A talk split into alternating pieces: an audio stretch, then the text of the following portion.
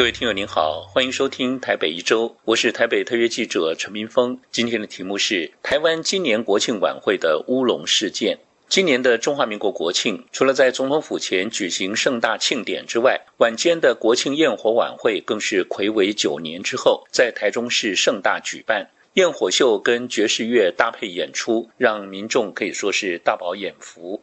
不过，当天焰火释放的时间却无预警提早了二十分钟，让不少民众傻眼。十一号的晚上，台中市政府解释是因为来宾致辞过短所造成。不过，各方仍然批评不断。十二号，台中市政府公开道歉并说明原因。台湾为了庆祝双十国庆，每年都会在不同的县市释放焰火，今年选在气候稳定的台中市举办。搭配着好天气，焰火十分精彩。但原定晚间八点释放的三十六分钟的焰火秀，却无预警提前了二十分钟，在晚上七点四十分就开始释放。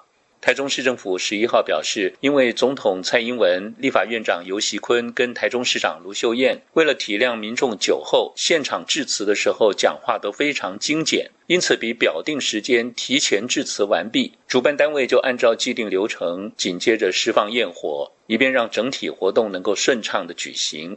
根据晚会的流程表，三位致辞的贵宾依照顺序：台中市长卢秀燕、立法院长游锡坤跟总统蔡英文，每个人致辞时间六分钟，主持人再串场三分钟。再加上下讲台所需要的时间，总计要耗掉三十分钟。但实际上呢，三位贵宾的致辞加起来不到十分钟。蔡英文总统尤其简短，现场主持人又没有花多少时间串场，以致时间不断压缩，最后只好提前二十分钟开始释放焰火。当焰火提早升空的那一刻，有台中市政府的局处首长形容自己的心情仿佛在做梦。现场官员原来以为出现二十分钟的空档，主持人跟节目组会撑到八点再起炮放烟火。没想到等蔡英文总统致辞过后，主持人立刻请总统留步，又请尤锡坤跟卢秀燕一起上台起炮。这个时候，台下官员面面相觑，却无法阻止流程继续。当下就知道事情闹大了，却只能够眼睁睁看着发生。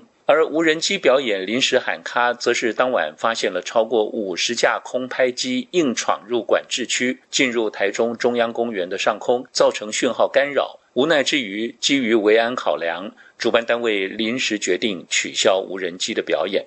除了焰火跟无人机表演掉漆之外，也有许多网友炮轰舞台设计跟动线的问题。由于现场歌舞节目面对官员席，却背对台下的观众，有网友留言批评：现场的人只能看舞台背面吗？也有人说，表演舞台指向着贵宾席，现场观众根本看不到。也有留言说，这是一场看背影的演唱会。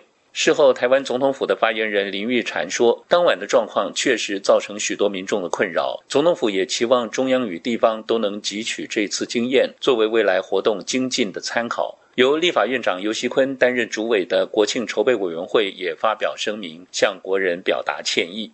台湾媒体分析指出，国庆焰火提早释放，再再显示国家庆典流程缺乏彩排跟电档的备案。细究原因，从舞台出错到错放焰火，呈现环环相扣的不专业，丢脸丢到国外，成为国际笑柄，岂是道歉能够弥补？十方焰火向来是中华民国国庆盛事，海内外多少同胞守着直播，光是现场就涌进了将近三十八万人守候，却搞出这样的乌龙，欣赏焰火的惊喜变成了惊吓，活动高度尽失，也彰显相关单位的不严谨。